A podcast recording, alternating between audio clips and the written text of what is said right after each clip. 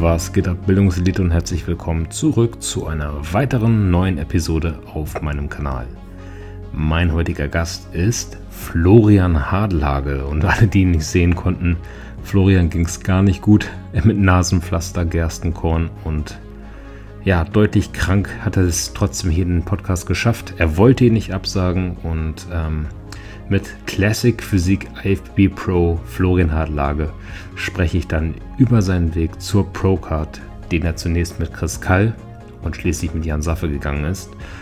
Und der Big Zone Athlet lässt danach im Anschluss seine erste Profisaison Revue passieren und lässt sich auch zu einem Urteil über seine Landsmänner hinreißen, über zum Beispiel Ayham, André, Lukas Alexander Guido und weitere Classic Physik Athleten bevor wir dann im Anschluss aber auch einen Blick auf den Classic Physik Mr. Olympia werfen, er seine Predictions gibt und wir die Frage klären, ob Urs oder sonst irgendwer Chris Bumstead überhaupt schlagen kann und ob dies vielleicht der letzte Olympia des Classic Physik Champs sein wird.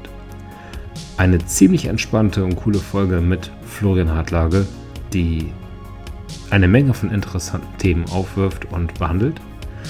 Und wenn ihr Florian unterstützen wollt, dann folgt ihm doch einfach auf Instagram unter florian-forreal. Auch mich könnt ihr gerne unterstützen, indem ihr diese Folge teilt, eine Sternebewertung bei Spotify dalasst oder mich mit dem Code ELITE bei meinen Kooperationspartnern HPN, Planet Food und Nordsport unterstützt. Da haben wir gerade einen neuen Drop. Also ich wünsche euch jetzt ganz, ganz viel Spaß mit der Folge und bis zum nächsten Mal. Was geht ab? Bildungselite. Neuer Podcast, neuer Podcast-Gast. Und ich muss gleich mal die Story erzählen, wie ich dich in den Podcast eingeladen habe, Florian. Das war ja auch schon das Passwort, ne? Hier vom Zoom-Call. WC-Date. Yes. Ja, ähm, ich habe nämlich den guten Florian, also für die, die ihn nicht kennen, Florian Hardlage sitzt mir gerade gegenüber. Die Spotify-Hörer werden sich bedanken. Ähm, ich habe den Florian ähm, auf der Eröffnungsfeier vom Invictus Gym getroffen. Und wir haben uns sozusagen die Klinke in die Hand gegeben auf der Toilette. Und als der Gute in die Toilette entschwunden ist, habe ich ihn noch ganz kurz über, den, über die Toilettenwand rüber gebrüllt, ob er nicht mal Bock hat, einen Podcast zu kommen. Und er hat natürlich direkt zugesagt. Das war doch die skurrilste Einladung, die ich je verteilt Aber schön, dass du da bist, Florian. Wie geht's dir? Hm, es geht, es geht mir schon, also es ging mir schon besser, muss ich sagen. Hm, ich bin seit zwei, drei Tagen krank, habe mich hm, erkältet oder eventuell Corona. Ich sagte ehrlich, ich mache auch keinen Test, weil wenn du krank bist, bist du krank und ja. selbst wenn der jetzt positiv ist, würdest du jetzt nicht anders vorgehen. Ähm, dazu habe ich noch einen Gerstenkorn gekriegt, weil die Entzündungswerte so hoch sind. Ich hoffe, das sieht man nicht so. Ähm, ja, also aktuell nicht so geil. Trainingspause seit gestern auch. Vorgestern habe ich mich nur ins Training geschleppt, aber man merkt das auch immer, wenn man krank ist, dass nach dem Training das Immunsystem dann so down ist, ja. dass dann halt sofort die äh, Nase läuft, du Schnupfen kriegst, du Husten kriegst. Und da war dann für mich gestern äh, Feierabend. Ich hatte schon Pre-Workout-Mahlzeit gegessen, so, weil ich halt, ich kann es auch echt nicht lassen. So, ne? mhm. Also ich hab, bin da schon mittlerweile anders. Sonst habe ich mich wirklich immer ins Training geschleppt, egal wie es mir ging. Mittlerweile sehe ich das ein bisschen anders, weil gerade jetzt als Profi so, wenn du jetzt eine Herzmuskelentzündung kriegst und dann für ein Dreivierteljahr ausfällst oder so, dann scheiß auf die zwei Wochen, wo du krank bist, chill dein Leben und fertig, ne? Also von ja. daher, ja. Als du vorgestern schon gemerkt hast, dass es dir, dass es vielleicht losgehen könnte, war das so, so ein kleiner Moment, dass du überlegt hast, gehe ich jetzt noch ins Training oder lasse ich es? Oder war vorgestern noch äh, alles klar, gar keine Frage, dass du trainierst? Also vorgestern habe ich noch trainiert. Ja, ja, aber hast du dich da schon scheiße gefühlt? Ja, ich habe mich schon nicht so gut gefühlt, ja, aber das Immunsystem spielt einen auch immer einen Streich. So abends und nachts, beziehungsweise morgens geht es ja meistens nicht so gut, aber über den Tag, sobald ich dann zum Beispiel meine Morning-Routine fertig habe, also Cardio, Mobility, mhm. Vakuum, dann dusche ich mich morgens immer äh, eiskalt ab für drei Minuten. Ich habe es eben noch gesehen, du hast jetzt auch so eine, so eine ähm, Eisbox. Die habe ich auch zum ja. Beispiel ja, auf, dem, auf dem Balkon stehen, die ist aber aktuell nicht gefüllt. Ich muss jetzt aber bald mal wieder voll machen. Da setze ich mich normalerweise auch rein jeden Morgen für drei Minuten und ähm, danach ist das Immunsystem wieder so on point, dass es dir wieder gut geht und du denkst so, okay, ja, jetzt kann ich vielleicht doch ins Training gehen. Ja. Dann gehst du und danach kriegst du halt die Klatsche, ne? Danach merkst du das dann, ne? Ja. Ich habe das letztens auch gehabt. Ich saß im Auto, ich habe sogar eine Story gemacht, gesagt, ey, ich fühle mich gerade echt, echt kacke. Gehe ich jetzt ins Training oder gehe ich nicht? Ich bin reingegangen, mich dann noch super gefühlt, mega geiles Training gehabt und am nächsten Tag halt komplett Game Over, ne? Ja. Die Frage ist halt immer, wäre es auch gekommen, wenn man nicht gegangen wäre? Ne? Das ist halt die Frage. Ich gehe auch manchmal, wenn ich merke, dass ich krank werde, gehe ich in eine Sauna, einen ganzen, also dann halt wirklich irgendwie vier, fünf Stunden und mehrere Saunagänge, Mhm. ähm, um das Immunsystem da nochmal so richtig zu pushen, dann schön auspennen. Und dann muss ich sagen, hatte ich das schon oft, dass es danach weg war, ne? Also dass ich danach gar nicht mehr krank geworden bin. Aber das geht halt nur, wenn du merkst, dass du krank wirst. Wenn du schon krank bist und das Immunsystem schon Ja, auf belastet gar keinen ist, Fall machen. dann auf keinen Fall in die Sauna gehen. Ne? Das ist das Dümmste, was du machen kannst. Ne? Ja. Was auch helfen kann, ist ja, wenn du merkst, dass es so langsam losgeht, direkt irgendwie dir eine Infusion geben lassen. Vitamin C, Vitamin B-Komplex, Zink, meinetwegen alles rein, da Glutathion Ja. und hoffen, Ja, dass ich, es. ich, ich lasse mir auch von meiner Schwester öfter oder von meiner Mom dann einen, ähm, äh, hier Vitamin C und äh, einmal einen Beutel mit äh, Kochsalzlösung Ja. legen, aber ah, ich habe da auch nicht immer Bock drauf. Ich hasse das Einzige, ich habe so mit Injizieren überhaupt kein Problem, aber in die Vene, da bin ich echt kein Freund von so, ne? Also da schlucke ich lieber Kapseln. Ich habe heute auch schon wieder meine 5 oder 6 Gramm Vitamin C. Ja, und alles andere halt an Subs, Gesundheitssubs halt auch hoch. Novasol, Kurkumin, Zink, Glutamin, halt die wichtigen Sachen, ne? Ja. Sonst irgendwelche Maßnahmen, die du jetzt gerade triffst, um möglichst schnell wieder fit zu werden? Ähm, ja, wie gesagt, außer die Gesundheitssubs. Ähm, ich kaufe mir immer noch oder ich habe mir jetzt äh, wieder diese Ingwer-Shots geholt. Ich muss sagen, auf die lege ich echt viel Wert. Ich habe das Mhm. Gefühl, wenn du die trinkst, dass dann erstmal für zwei Stunden so alles in deinem Hals weggeburnt ist. Ist vielleicht auch ein bisschen äh, ja, Placebo, aber gibt mir irgendwie ein gutes Gefühl. Und ansonsten halt wirklich ein äh, bisschen runterkommen. Das Ding ist halt, dass ich jetzt, wenn ich zum Beispiel nicht trainiere, mir meine Arbeit anders lege. Das heißt, ich schreibe Rechnungen, ich mache coachingmäßig mehr und Co. Von Ja. daher so richtig runterkommen tust du auch nicht. Ja, aber wenigstens halt trainingstechnisch dann ein bisschen runterfahren. Ansonsten halt, wie gesagt, supplementtechnisch mache ich halt alles, was geht. Ne?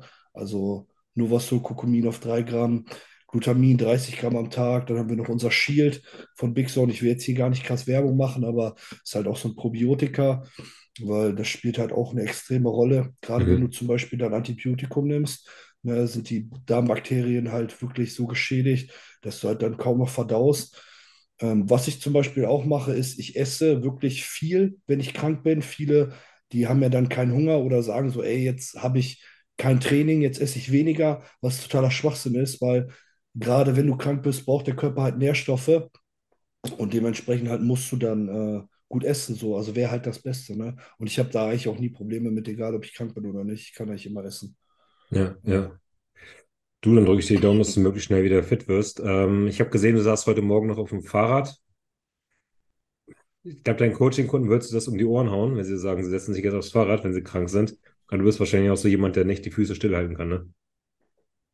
Also geht, wenn ich merke, dass es mir echt scheiße geht, so, dann lasse ich selber selbst das Cardio sein. Aber Ja.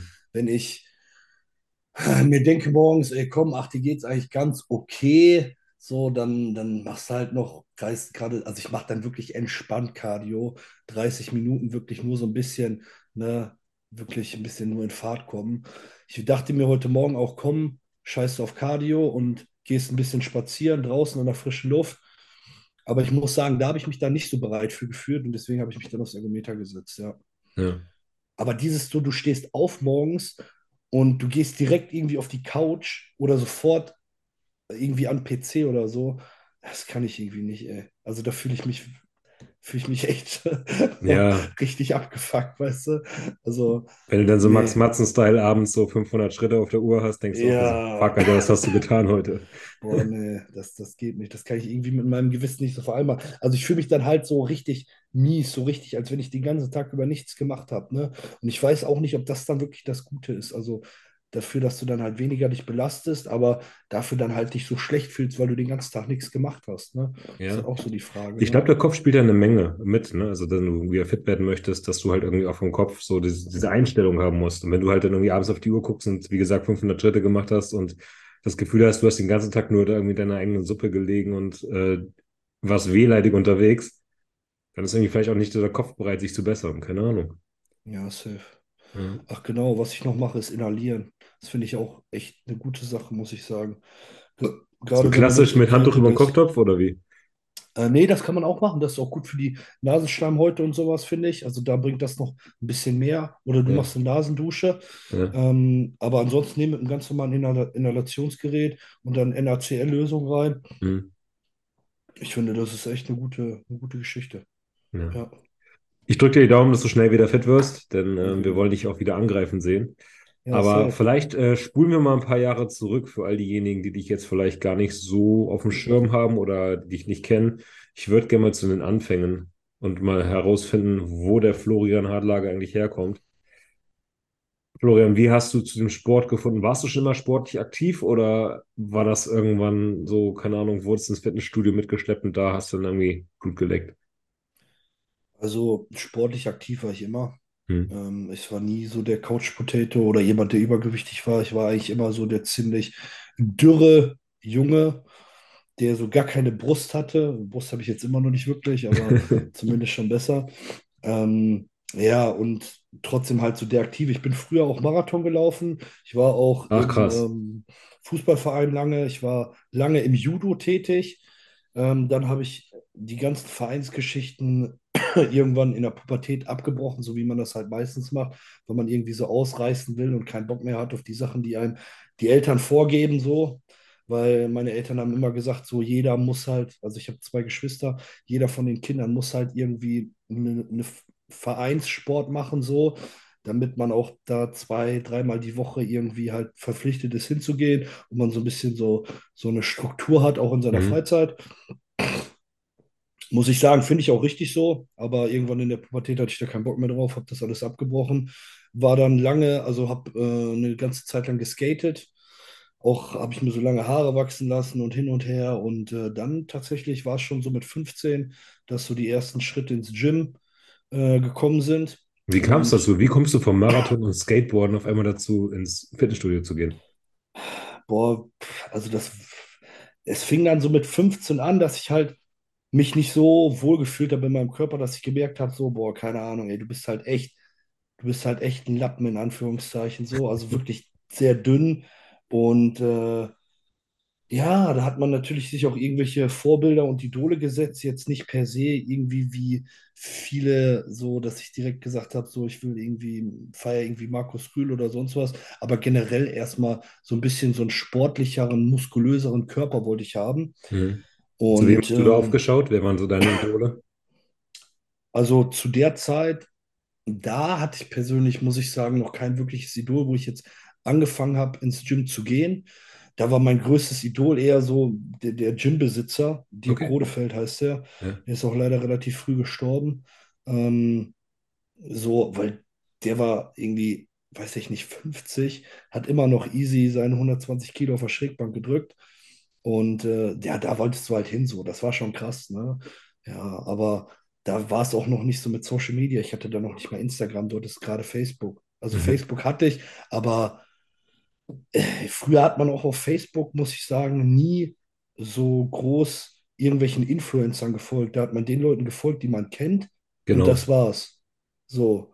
Und deswegen hat man so gar nicht irgendwie krasse Vorbilder, finde ich, in dieser Hinsicht gehabt, also zumindest am Anfang nicht, ne? Aber dann ging das halt schon schnell bei mir los, so, ne, dass ich halt mit 15, da musste meine Mutter noch so eine Sondervereinbarung unterschreiben, weil ich noch nicht 16 war. Da, Mhm. damals war das noch ein bisschen krasser. Mittlerweile kannst du dich ja schon irgendwie gefühlt mit 12 einfach so ein Fitnessstudio anmelden, solange deine Eltern halt zahlen.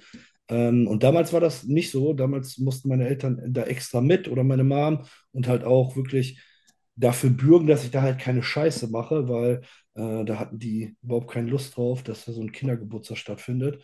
Und ähm, ja, dann ging das peu à peu. Und ähm, da habe ich auch die ersten, ich glaube, nach dem ersten Jahr habe ich relativ schnell die 100 Kilo auf der Bank gedrückt. Also das ging relativ schnell, dieser Step von 100 Kilo und mehr, das war, da war dann irgendwann Schluss. Also so. Mhm. Wer hat dich da an die Hand genommen? War das denn der Studiobesitzer oder hast du dir Inspiration aus äh, Facebook, Magazinen, Internet geholt? Hattest du Mhm. Kumpels, die da ein bisschen Ahnung hatten oder war stupide wirklich, wie man es vielleicht auch damals kennt, einfach nur jeden Tag Bank drücken, um einfach stark genug zu werden?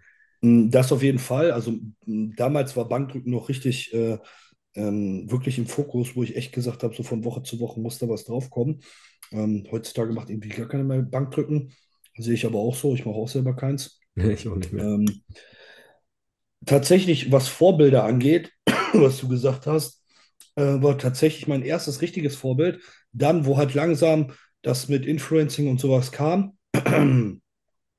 war Karl S. mein, mein richtiges Vorbild. Und dann ging das halt los mit Misha, mit Patrick, mit Tim und Co.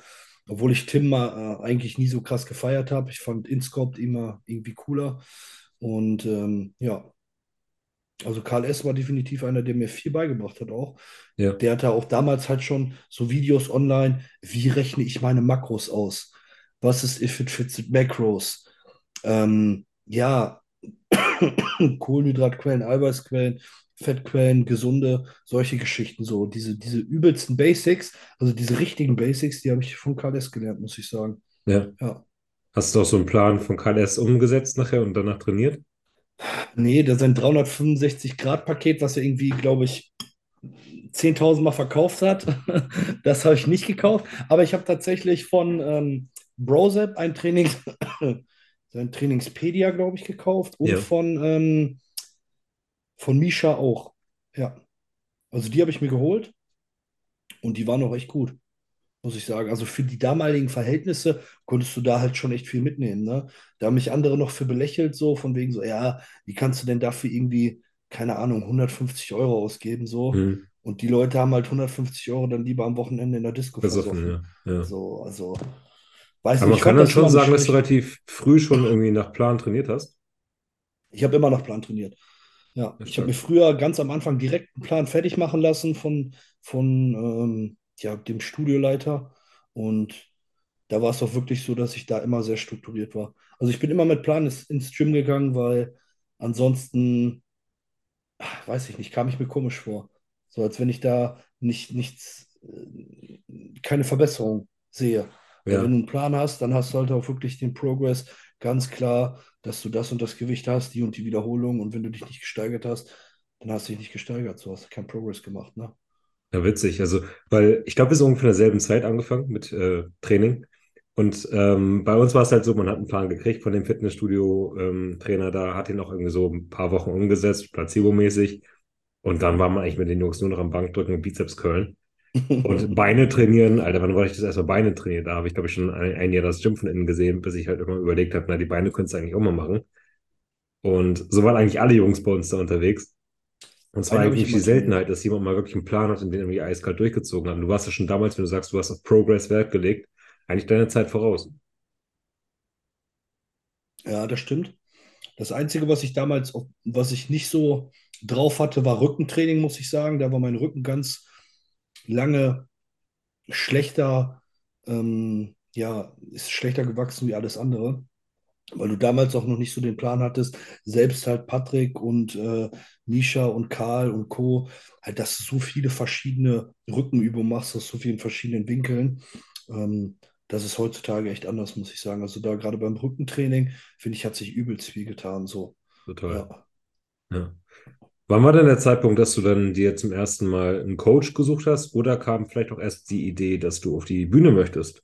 Also wann war so dieses vom hobbymäßigen Pumpen, um halt ein bisschen geiler auszusehen, zum, ey, ich möchte das Ganze wirklich ambitioniert angehen? Also ich habe mich dann ja nach einer gewissen Zeit, also mit 24, habe ich mich selbstständig gemacht. Ja, nee, 23 schon. Hm. Äh, da habe ich ein eigenes Fitnessstudio eröffnet, also eine Stunde von mir entfernt, in der Nähe von Paderborn.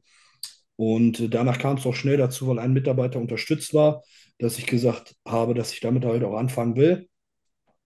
Und dann, peu à peu, kam es dazu, dass ich durch einen Bekannten hier aus Bielefeld, ähm, der gerade das Coaching gestartet hatte bei äh, Chris Kallmeier, dass ich mir dann da auch dementsprechend Platz gesucht habe. Da habe ich Chris auch noch angeschrieben, weiß ich auch noch ganz genau. Und äh, da war er noch ziemlich klein, da hatte er vielleicht 5000 Follower, hatte Ja. zehn Coaching-Athleten und einer davon war ich.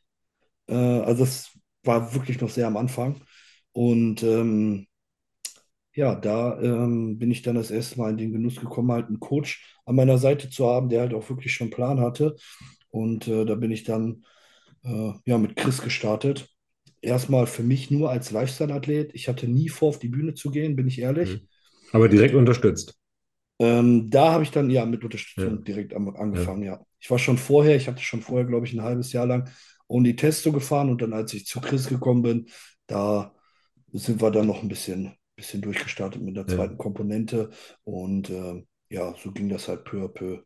Ne? Was war deine Motivation zu unterstützen, wenn es nicht ein Wettkampf war?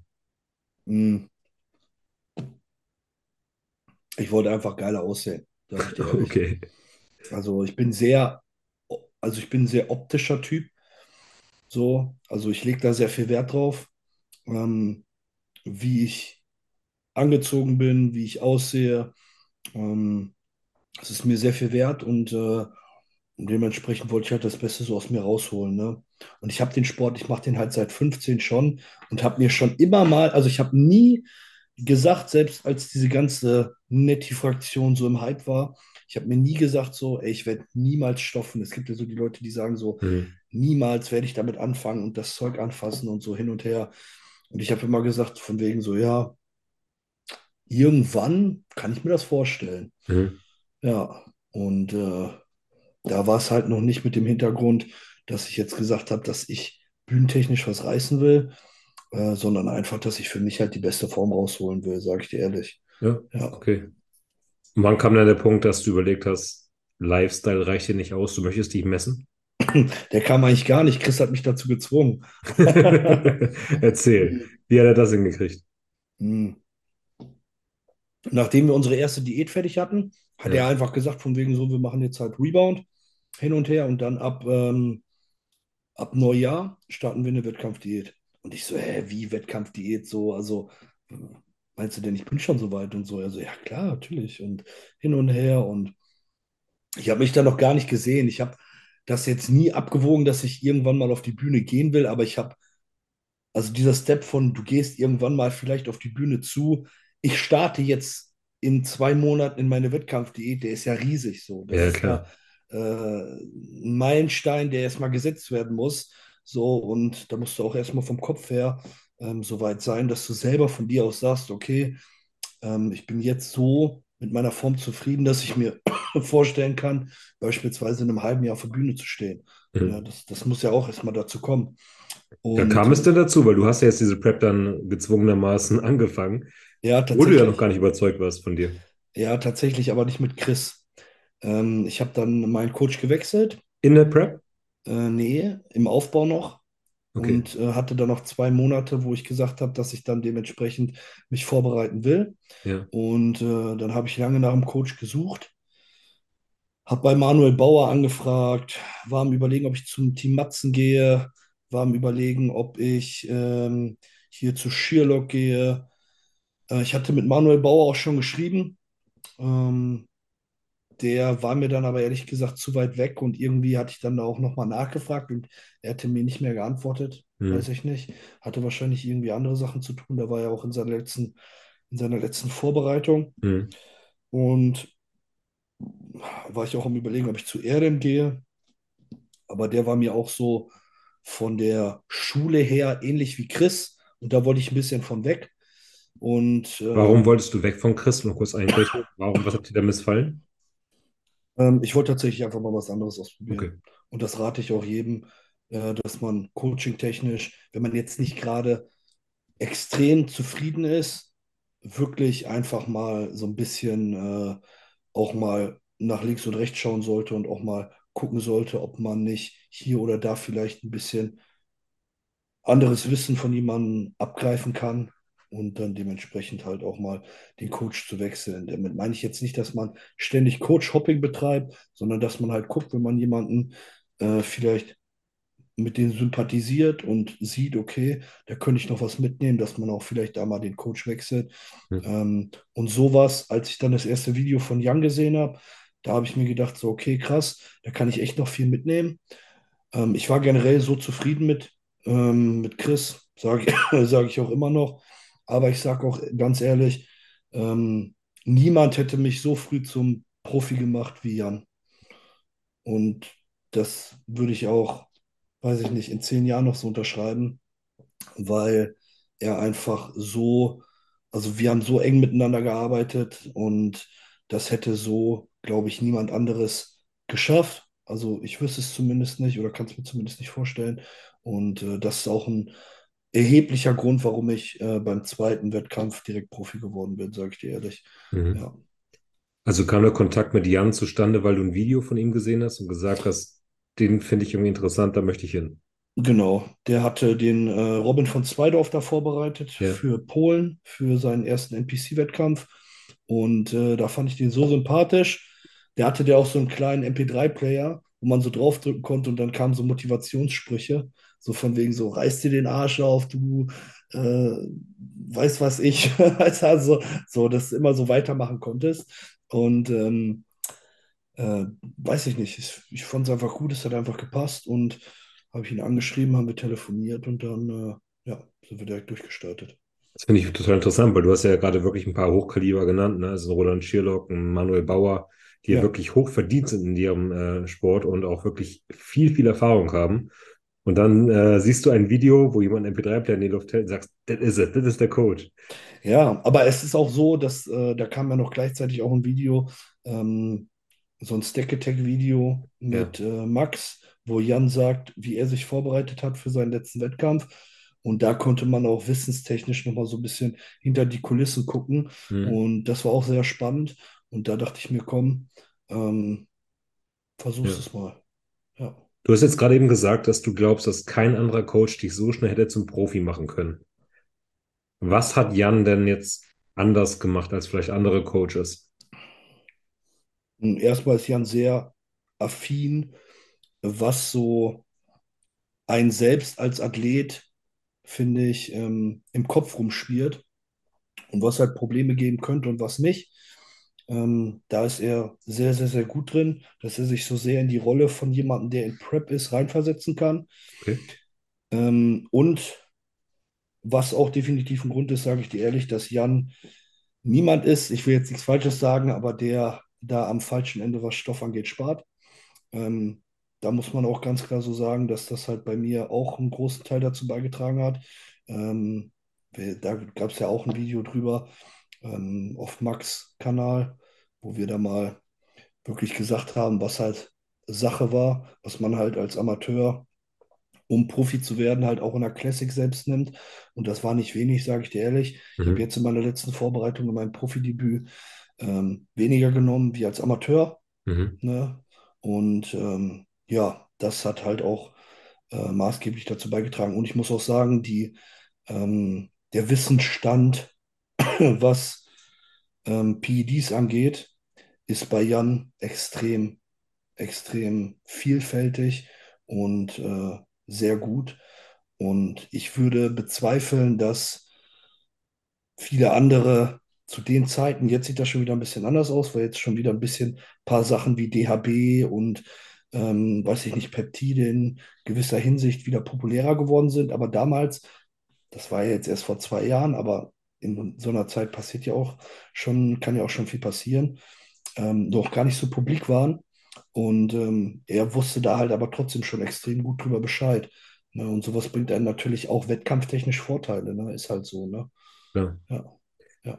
Konntest du ihm denn da blind vertrauen? Weil ich stelle es mir gerade so vor, du kommst ja nach deinem zweiten, mit deinem zweiten Coach zusammen und der spricht auf einmal davon äh, Dingen, die hast du vielleicht noch gar nicht gehört und hast auch gerade gesagt, dass er vielleicht nicht geizig war, was solche Sachen, Dinge angehen. Fiel es dir Hm. leichter, die Kontrolle abzugeben oder hattest du im Endeffekt dann doch irgendwo noch ein paar Stimmen im Hinterkopf, die so ein bisschen sagen, ah, ob das jetzt so das Richtige ist? Mm, Ja, schon. In gewisser Weise. Aber mm, wenn du merkst, dass halt dementsprechend die Form das Training und alles sehr gut anzieht und du halt wirklich von Tag zu Tag besser wirst, dann nimmst du das in Anführungszeichen einfach erstmal so hin Mhm. und ziehst das einfach durch. Klar, machst du dir dann vielleicht später Gedanken drüber und denkst, okay, da hätte vielleicht auch das gereicht, da hätte vielleicht auch das gereicht. Aber im Endeffekt war es schon so gut, wie es war. Und Erfolg spricht ja für sich, ne? Mhm. So, und äh, dementsprechend war das halt alles, war das halt alles gut. Aber wir haben das natürlich auch sehr kommunikativ auf einer Ebene diskutiert, ne? Was halt wann reingenommen wird, was in welchen Dosierungen gemacht wird. Ähm, dass halt dementsprechend das jetzt nicht so war, dass irgendeiner oder dass äh, Jan jetzt per se wirklich gesagt hat, hier, das machen wir jetzt so und fertig, sondern ich konnte immer meine Meinung dazugeben und wenn ich gesagt habe, ich denke, es reicht mir auch das und das, dann wird das halt auch so Ja, akzeptiert, ne? ja. Ja. Wie engmaschig habt ihr dann die Gesundheitsparameter gecheckt? Also in der Prep, klar, solche Sachen wie Blutdruck und Co., das haben wir regelmäßig gemessen. Ja. Äh, Blutzucker zum Ende hin auch, weil wir da auch ähm, mit einem Insulinprotokoll gearbeitet haben, mit dem ich dann regelmäßig morgens den Blutzucker gemessen habe. Je nachdem, wie hoch der war, habe ich mir dann die Insulineinheiten gegeben. Und ansonsten, ich sag dir ehrlich, ähm, in der Prep an sich macht es nicht viel Sinn, ein Blutbild zu machen. Und das mache ich auch mit meinen Athleten nicht. Nach der Prep, nach der Recovery, da macht man ein Blutbild. Ansonsten, wenn du mitten in der Prep ein Blutbild machst, dann sind die Werte sowieso verschoben. Klar, äh, die Leberwerte sollten jetzt nicht irgendwie bei 600 plus sein, aber Mhm. Da wird natürlich eine Erhöhung sein, aber deswegen brichst du ja jetzt nicht die Prep ab. Ist ja Schwachsinn. Mhm.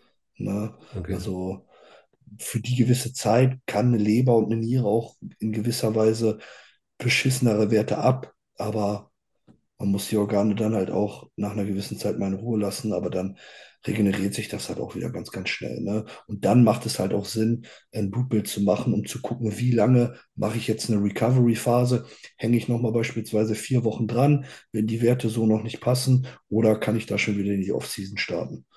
Ja, Ah, ich habe es richtig verstanden, dass du mit Jan deinen allerersten Wettkampf auch zusammen bestritten hast. ja, ja, tatsächlich. Wo war der? War das direkt NPC? Ja, direkt NPC in London. Direkt Pro Qualifier. Ah, du musstest gar kein Regional machen. Weil Corona war. Ich Ah, bin noch nie okay. ich bin noch nie in Deutschland gestartet. Ah, krass. Ja. Wie hast du abgeschnitten? Erzähl.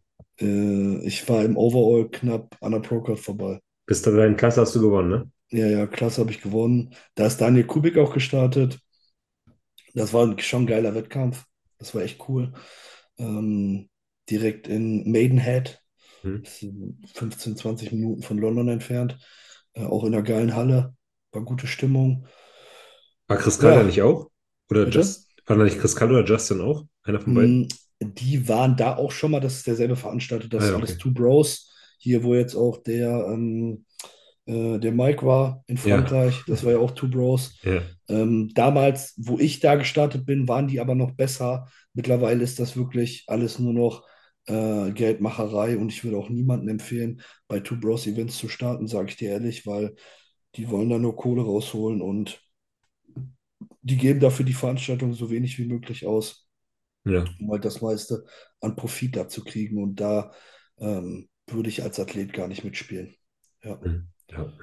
Du bist nicht der Erste, der das sagt. Ja. Ähm, mit welchen Erwartungen bist du denn nach London geflogen? Was war so dein Ziel? Hm. Mein Ziel war, dass ich meine Kühe mache. Mhm. Das heißt Top 5 in Ja. meiner Division. Das war mein Ziel. Jan natürlich, der war schon anderer Meinung so. Der war der Meinung, dass wir das Ding da direkt nach Hause holen. Ich bin da immer sehr vorsichtig und das bin ich auch bei meinen Athleten, ähm, weil man kann vieles nicht immer im Vorfeld so abschätzen, wie man das denkt. Da spielen so viele Faktoren mit rein. Ich war jetzt am Wochenende wieder auf einer Regional auf der Kurpfalz, wo ich zwei sehr gute Athleten hatte. Ähm, einmal den Patrick und einmal den Simeon. Und da ist äh, mir halt auch wieder klar geworden, dass man dementsprechend halt wirklich nicht mit dem immer rechnen kann, was man sich so vorstellt. Da ist es zum Beispiel so gewesen, wo ich finde, dass das auch in die falsche Richtung geht, dass in der Classic wirklich selbst bei der NPC nur noch nach Härte gewertet wird.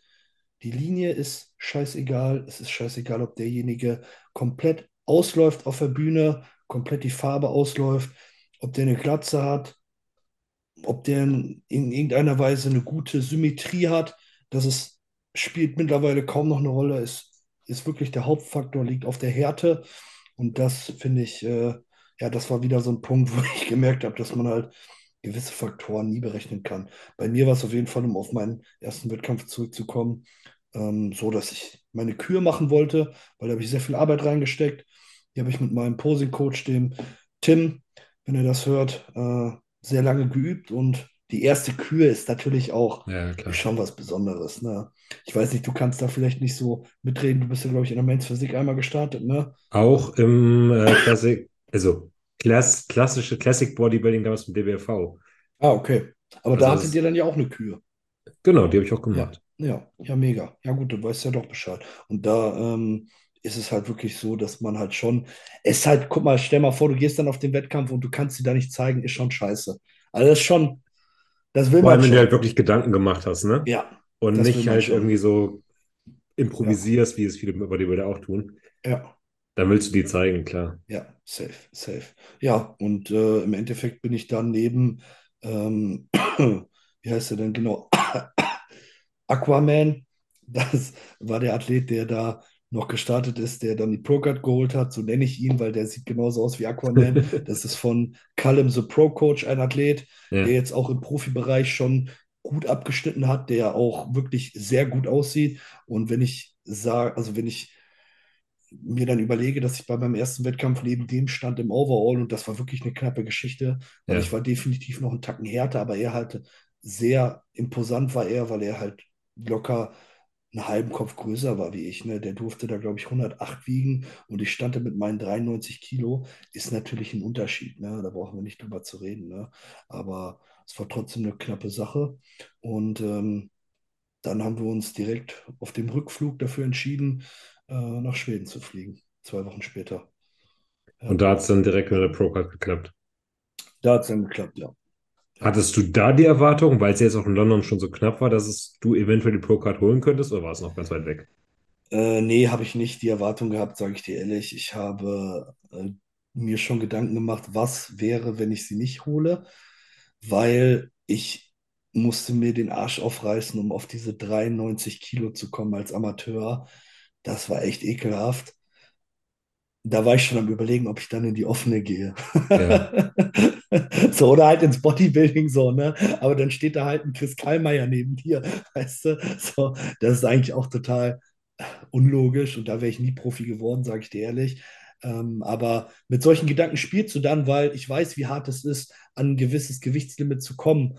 Und von Wettkampf zu Wettkampf, ich kam von London nach Hause, ich hatte, wurde irgendwie mit 92,5 eingewogen. Äh, zwei Tage später komme ich nach Hause und habe 100 Kilo drauf. So, Ja. zwei Tage später 8 Kilo mehr. Und dann musst du wieder innerhalb von 13 Tagen die Dann 8 musst Kilo runterkloppen. runter. Ja, ja, dann musst du wieder runter. Ja, gesund ist das alles nicht. ne? Deswegen ist es auch ganz schön, dass sie Nee. jetzt die, das Gewichtslimit erhöht haben. Aber du durftest ja dann ja generell erst wieder ein bisschen draufpacken. Aber kommen wir nochmal kurz zurück. Wie war es denn jetzt für dich wirklich in Schweden? Wie hast du das Ganze wahrgenommen, die Pro-Card irgendwann doch in Händen zu halten? Ja, war schon mega geil, ne? Besonders weil der Wettkampf in Schweden auch übelst nice ist. Mhm. Ähm, das, da haben wir ja so einen Hype draus gemacht, dass da jetzt letztes Jahr gefühlt halb Fitness Deutschland, Bodybuilding Deutschland hingeflogen ist auf den Pro Qualifier, weil die einfach so geil organisiert sind. Die Schweden das nicht mehr normal. Erstmal haben die Gasp als Hauptsponsor, was unnormal ist. Die haben da, wo ich da war, zum Beispiel ähm, Kion, ähm, haben die da hingeflogen äh, und jetzt auch den 1-2-12er, der jetzt im Knast ist, weil die irgendwie Gras bei dem gefunden haben. Ich weiß gerade nicht, wie er heißt. Fitzwater? Auch wer? Martin Fitzwater, das ist ja nicht mehr Ja, 212. genau, Ah. Martin Fitzwater. Der ist, der ist jetzt im Knast, ne? Ja, ja. Ja, der war auch da und äh, die, die haben die da eingeflogen, ne? Nur für den Wettkampf. Ja, schon krass.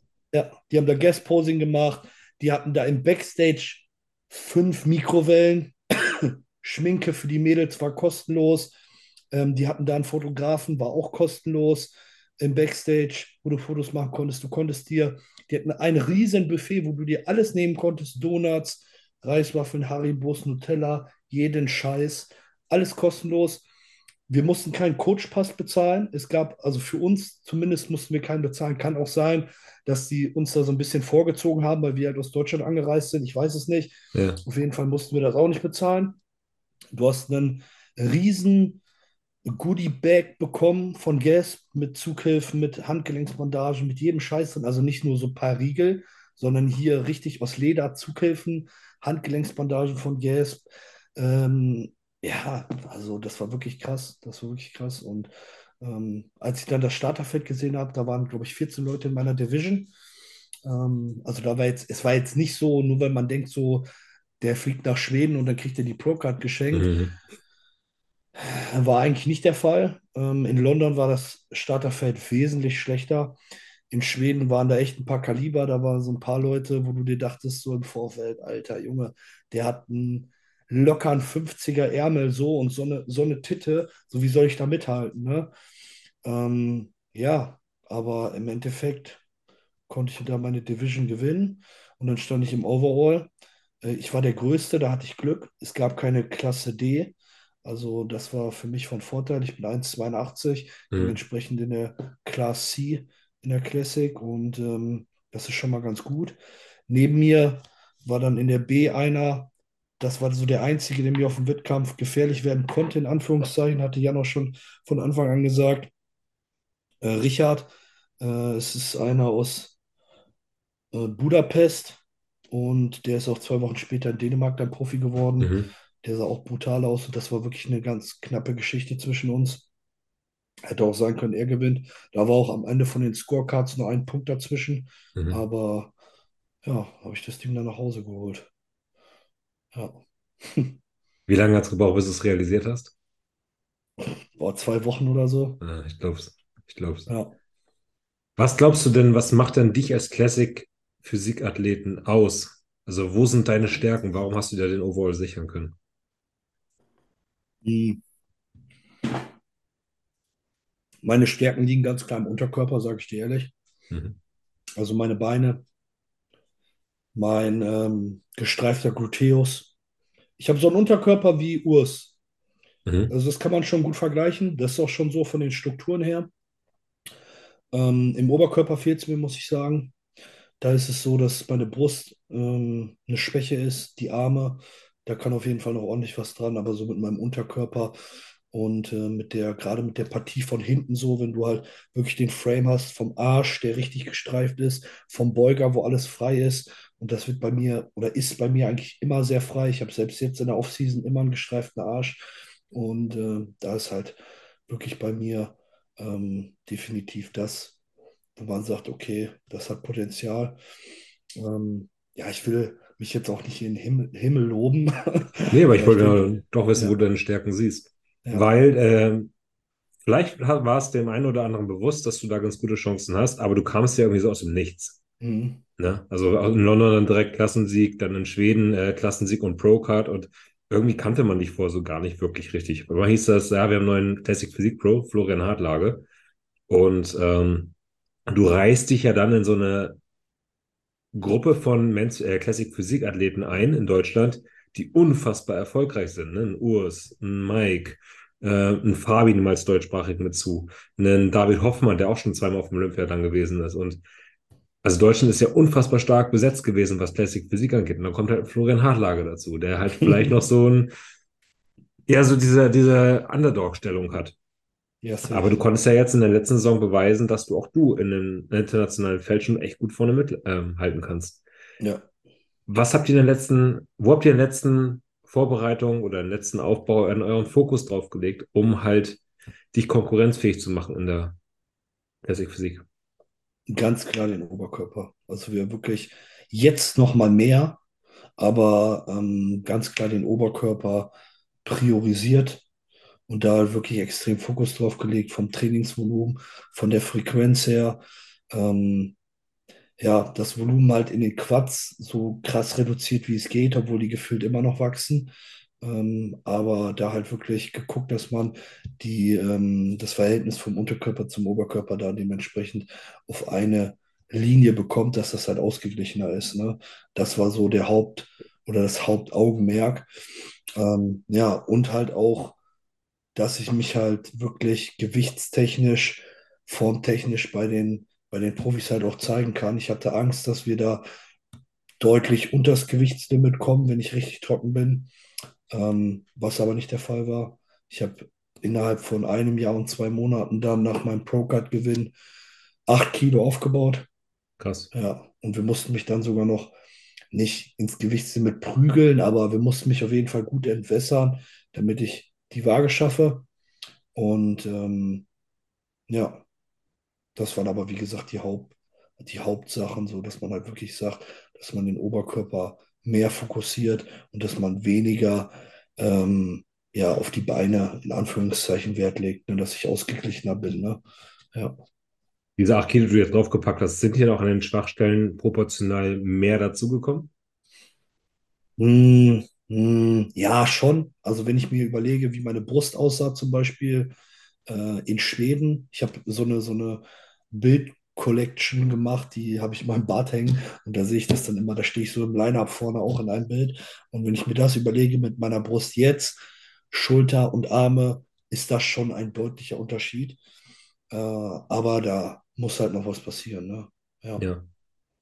Dieses Jahr war es dann, glaube ich, der Wettkampf in Italien und in Polen Und in Portugal. Und in Portugal. Okay. Ja. Du bist in Italien Sechster oder Siebter, in Polen Sechster oder Siebter geworden, richtig? In, in Italien bin ich Sechster geworden, das war Ja. meine beste Platzierung. Da hatte ich auch die beste Form meiner Meinung nach. Ja. In ähm, Polen bei meinem Debüt bin ich Siebter geworden. Hm. Da haben mir alle noch gesagt, von wegen so, Eiham holt direkt Olympia-Quali hin und her. So, ich sag dir ehrlich, ich stand neben Eiham im Line-Up, also so auf einer Waage, wo wir uns registriert haben. Ja, da sah das dann nicht mehr so aus, ne? Hast du es direkt schon vor Ort dann gedacht, so nach dem Motto, das wird hier nichts bei einem heute? Ja, weil der nicht trocken genug war. Okay. Ja. Obwohl er sich ja auch richtig reindrücken musste, das Gewichtslimit, ne? Ja, gut, ob du Wasser rausdrückst oder ob du Fett verbrennst, ist ein Ja, großer klar. Unterschied. Ne? So, das verwechseln die meisten. Die meisten denken, wenn ich jetzt nochmal drei Kilo Wasser rausmache, bin ich trocken. Aber wenn du drei Kilo Wasser rausmachst, bist du halt einfach nur flach. So, und das Fett ist trotzdem noch am Beuger und am Arsch. Und das geht da auch nicht weg, egal wie, wie viel du entwässerst. So, Hm. ne? Also, das funktioniert halt nicht. Ne? Und wie ich eben schon gesagt habe, mittlerweile ist wirklich der Fokus in der Classic auf der Härte. Die Linie ist zwar immer noch bei den, gerade bei den Profis entscheidender wie bei den Amateuren, aber als Amateur kannst du halt wirklich auch mit einer Scheißlinie Profi werden, wenn du hart genug bist. Ist so. Okay. Ja, Da komme ich nachher auch nochmal drauf zurück. Ich will erstmal ganz kurz bei der Saison noch bleiben. ja. Ähm, genau, Eiern geschlagen, dann in Italien Sechster geworden Und und hast Portugal. Portugal Achter. Achter, okay. Und dann hast du für dich gesagt, Saison ist jetzt zu Ende, weil Hm, Weil das von, von der Wettkampfplanung her auch so eigentlich ganz gut gepasst hat, sage ich dir ehrlich. Ich habe immer gerne zwei Wochen zwischen den Wettkämpfen. Hm. Das passt immer perfekt von Peak Week zu Peak Week, dass man dann wieder eine Woche das Wasser rausgedrückt hat und dann wirklich wieder äh, das Gewichtslimit auch schafft. Ähm, das ist immer sehr, sehr, sehr gut. Eine Woche dazwischen ist immer sehr stressig. Das ist halt wirklich scheiße. Aber zwei Wochen passt perfekt. Und danach wäre auch erstmal vier Wochen lang kein Wettkampf mehr gekommen. Okay. Ähm, ich hatte schon 20 Wochen Prep hinter mir. Wir haben da auch wirklich lau angefangen. Aber das zerrt natürlich auch irgendwo an den Nerven und Co. Und äh, da muss man halt immer abwägen, was will man? Will ich jetzt nochmal einen Wettkampf mitmachen, wo ich eine mittelmäßige Platzierung in Anführungszeichen bekomme? Ähm, oder sage ich, dass ich jetzt nochmal mit äh, der Erhöhung des Gewichtslimits, weil da war es auch schon so, dass es schon so grob hieß, okay, sehr, sehr wahrscheinlich kommt bald äh, da eine Regeländerung, da nochmal für nächstes Jahr halt gut was raushole. Und ich finde jetzt auch drei Wettkämpfe sind ja jetzt nicht wenig so ne, Nee, richtig. Saison. Ne, Ja. Ich bin ja jetzt auch keine Bikini-Athletin und da muss man halt auch immer abwägen, so was macht Sinn gesundheitlich und was halt nicht. Ne? So Lisa Reit zum Beispiel, die hat auch auf allen drei Wettkämpfen war die dabei, ähm, aber die langt halt auch nicht so zu wie, äh, jetzt Absolut, muss man ehrlich sagen. Mann so, ne? Das ist halt so. Ja. Ja. Hast du dir Feedback von den Judges eingeholt? Ähm, ja, in Polen haben wir uns Feedback eingeholt. Ähm, auf den anderen zwei Wettkämpfen nicht, weil das auch immer ein bisschen schwierig ist mit dem Feedback. Wenn da jetzt keine Pause zwischen ist und der Wettkampf direkt weitergeht, dann kannst du dir Ja. kein Feedback holen. Kannst du schon, du kannst warten, bis der Wettkampf komplett durch ist und die Judges dann Zeit haben. Meistens machst du es dann nicht. Ja, weil du eher lieber was essen gehst oder so. Ja. Und äh, manchmal weiß man ja auch schon, woran es so ein bisschen gelegen hat. Ähm, in Polen haben wir uns Feedback geholt und da haben wir mich auch wirklich voll gemacht bis oben hin. Also da war ich wirklich so kurz vorm Spillen. Aber ja, da war es dann so, dass es hieß, dass ich zu massiv bin. Mhm. Also dass ich zu viel bin einfach. Ähm, dass ich da ein bisschen abgewertet wurde. Ähm, ich habe natürlich auch noch einen Bauchnabelbruch und eine Gynäkomastie. Ich denke, das hat mir definitiv auch bei allen Wettkämpfen so ein bis vielleicht zwei Plätze gekostet, sage ich dir ehrlich. Ähm, Hast du es jetzt behoben in der Off- Off-Season oder wirst du es noch beheben? ähm, ich habe am 26. meinen Vorsorgetermin da für die, den Bauchnabelbruch Mhm. und den, die Gyno-OP habe ich am 6.12. Ja, Alles klar. Das heißt, das wird dann auch behoben und du wirst weiter an deinen Schwachstellen arbeiten. ja. Ähm, glaubst du dann, dass es nächste Saison reichen kann, um mit den, ich sag mal, Konkurrenten aus der deutschen Szene aufzuschließen? Sprich, dass du vielleicht irgendwo dann doch mal einen Schritt Richtung Olympia wagst, wird das reichen? Also das ist auf jeden Fall das Ziel, sage ich dir ehrlich. Also nächstes Jahr ist Ziel Pro-Show gewinnen oder Top 3. So, das ist mein Ziel. Jan sagt, wir müssen dahin fliegen. Also wir müssen, wir müssen nach Vegas fliegen. So, da geht kein, geht kein Weg dran vorbei. Ja. Ja, Wie viel Kilos darfst du denn jetzt mit dem neuen Gewichtslimit draufpacken? zwei. Noch zwei, okay. Ja. Das heißt, wirst du die Offseason jetzt einigermaßen entspannt angehen, um nicht allzu viel Gewicht draufzupacken? Oder macht ihr es genau wie letztes Jahr? Und wenn es dann halt zu viel Kilos sind, dann muss halt bei der Muskulatur abgeschmissen werden. Mm, Tatsächlich eher das zweite, aber so dieses unnötige Gewicht hochfressen machen wir nicht. Also ich habe mir eigentlich das Limit gesetzt, so 118, dass man dann maximal 15 Kilo abschmeißen muss. Und dann kann man besser das Gewicht halten und die Form verbessern, gucken, dass man trotzdem im, Train im Training Progress macht, anstatt da jetzt nochmal drei, vier Kilo draufzupacken. Wofür? Ja, Ja. also Bist du jemand, der die. Offseason ähm, sauber gestaltet oder lebst du und gönnst du dir dein Leben? Mm, Nee, ich äh, ist eigentlich immer sauber. Also ich bin jemand, der wirklich eigentlich immer nach Plan isst. Ich habe natürlich auch meine Ausnahmen. Also ich gehe, wenn ich nicht nach Plan esse, ähm, gerne auch ein bis zweimal die Woche auswärts essen. Mhm. Dann gehe ich aber Sushi essen oder irgendwas Asiatisches. Ganz selten, dass ich mal eine Pizza esse oder mal einen Burger. Also wirklich sehr selten. Wenn ich essen gehe, gehe ich halt immer nur in Restaurants, die halt wirklich gesundes Essen haben. Und ähm, da finde ich, macht das jetzt auch nicht so einen großen Unterschied gerade in der, in der tiefen Off-Season. Ne? Mhm. Ja, da bin ich relativ entspannt. Ja. Wie siehst du deinen, deine Position oder deinen Stellplatz zwischen den anderen deutschen Neuprofis? Ich nehme jetzt mal einen Aham mit rein, ich nehme mal einen André Gerstner mit rein, einen Lukas Alexander Guido. Habe ich es irgendwie vergessen noch? Chris Zeller. Jetzt auch äh, Luke Steinker. Stimmt, richtig, richtig, Italien genau. Profi geworden ist. Ähm, also, ich habe auf jeden Fall in gewisser Weise gegenüber Eiham, Luke und Lukas Guido gewisse Vorteile, indem ich äh, ein bisschen größer bin. Das ist einfach so in der Classic. Mhm. Ne? Das ist auf jeden Fall ein Vorteil.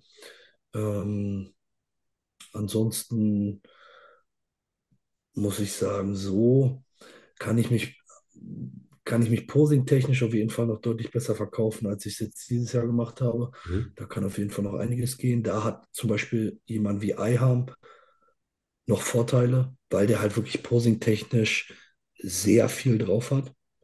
Ne? Und da habe ich auch Hut ab, so. Das ist halt auch eine Leistung, dass man einfach mal ein Lied anmacht und dazu spontane Kür macht, so. Das kann ich noch nicht. Da will ich auf jeden Fall noch hinkommen, aber das ist halt eine Sache, die man lernen muss, ne? Ja.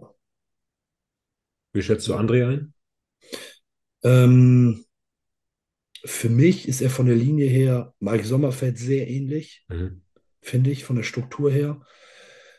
Ähm, ich glaube aber, dass er langfristig gesehen nicht in der Classic bleiben wird. Ich habe auch den letzten Podcast mit ihm gehört, den ihr äh, gemacht habt, die Massekonferenz, Mhm. äh, wo er dabei war. Da hast du ihn ja auch gefragt, wie es ist langfristig für ihn.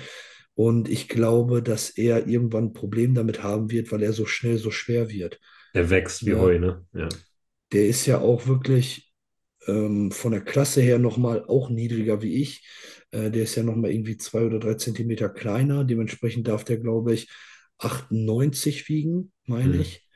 Ähm, und ich darf halt 103 wiegen. Das sind nochmal 5 Kilo Unterschied. Ne? So. Und der ist ja jetzt schon, der wiegt ja jetzt schon so viel wie ich, 115 oder 116. Ja, ist halt die Frage. Ne? Ich sehe ihn sogar im, Bo also ich würde ihn auch im Bodybuilding sehen, bin ich ehrlich. Ne, der braucht vielleicht noch zwei Jahre, dann macht er noch einmal Classic, drückt sich noch einmal ins Gewichtslimit und dann macht er mal eineinhalb Jahre Off-Season. Der hat eine super Linie, der wächst wie Sau. Ich denke nicht, dass der unbedingt schlecht abschneiden würde im Heavyweight. Glaube ich nicht. Mhm. Ist, Ja. ist das für dich auch eine Option, ins Bodybuilding zu gehen? Nee. Nee.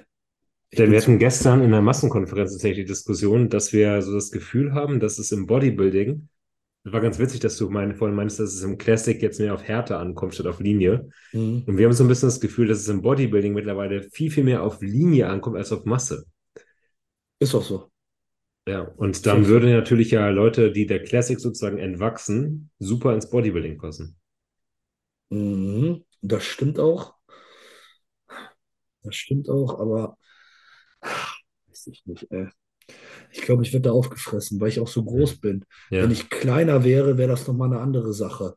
Aber ich bin halt auch so in Anführungszeichen so groß. Ich bin, wie, wie groß ist Roman? Ist der 1,80? Und der ist ja auch schon in Anführungszeichen riesig für Ja. Bodybuilder. Und ich bin nochmal zwei Zentimeter größer. Ja, Alter. stehst neben einem Derrick und bist einfach mal 15 Ja. Zentimeter größer, ne? Ja. Was ich mich gefragt habe, ähm, letztens, wo ich den Podcast von euch gehört habe, wo Dominik gesagt hat, er ist der amtierende 212er Profi in Deutschland, Der Beste, ja. der Beste. Da habe ich mich gefragt, wir haben ja überhaupt keinen, haben wir einen 212er Pro in Deutschland? Steve, wenn er wiederkommt. Ah, stimmt. Den hatte ich nicht auf dem Schirm. Ja. Und, Aber äh, hat der auch die äh, Pro-Card gewonnen als 212er? Boah, gute Frage. Ich glaube, gab's das? Oder hat er die damals noch gewonnen, als er Weltmeister wurde? So, also nicht, nicht äh, auf dem normalen Pro-Card-Weg. Jetzt fragst du mich was. Ich glaube, der ist deutscher Meister geworden, hat die Pro-Card bekommen. Mhm. Aber Ich bin mir Okay. nicht ganz sicher. Aber im Bodybuilding, ne? Ja, ja. Ja. Aber Und wir haben es natürlich- Wir haben natürlich auch den Michi. Aber der macht Schneider. auch Heavyweight. Also das ist. Michi der Schneider ist äh, 212. Ach nee, stimmt, der macht ja 212, ja, stimmt. Der wird niemals Heavyweight sein. Nein, stimmt, stimmt, stimmt, stimmt, stimmt. Ja, gut, aber der ist auch äh, ähm, österreichisch. Ja, ne, richtig. nicht Ansonsten deutsch. haben wir keinen. Es sei denn, Nico Stallone wird irgendwann mal Profi. Ja, bis der einmal eine Diät durchzieht, das wird ja nichts. Er hat doch jetzt einen neuen Coach. Er hat doch jetzt einen neuen Coach. Wen? Hast du nicht gehört? Nee, Wurde gestern eine Masse. Adolf. ach Quatsch. Das Gerücht geht rum, dass Adolf äh, Burkhardt jetzt der Coach von Nico Stallone ist. Muss ich mal einen Kollegen fragen, der ist bei Adolf. Der wird mir das bestimmt sagen. Ja, mach das mal. Äh, das, äh, ja, du, also Nico hat ganz andere Probleme, ne? Ja. Wie eine Wettkampfdiät. So, der muss zusehen, dass er sich nicht mit Insulin äh, in den Tod schießt, anstatt eine Wettkampfdiät zu machen, so, weißt du? Also, das ist, Da weiß ich nichts von. ja, also Naja. der, Ja, der klar. muss wirklich ganz klar an, an seinen Problemen mit seiner Essstörung arbeiten. Vorher wird das überhaupt nichts. Ja, so sehe ich Das, das. sehe ich Ich habe nichts gegen Nico, ich bin eigentlich cool mit ihm, aber das sind halt, ich bin immer sehr ehrlich so, ne? Kann er mir ruhig schreiben, wenn er das nicht gut findet, aber ist halt so, ne? Das glaube ich tatsächlich aber auch, dass der da erstmal seinen Kopf gerade rücken muss. Ja. Wenn das gelingt, dann hat er, steht mir die Welt offen da. In der 212er. Definitiv. Nee, aber so, 212er Profis, also ich wüsste niemanden, der die Pro-Card so geholt hat. Und das mit Michi ist ja auch schon lange her.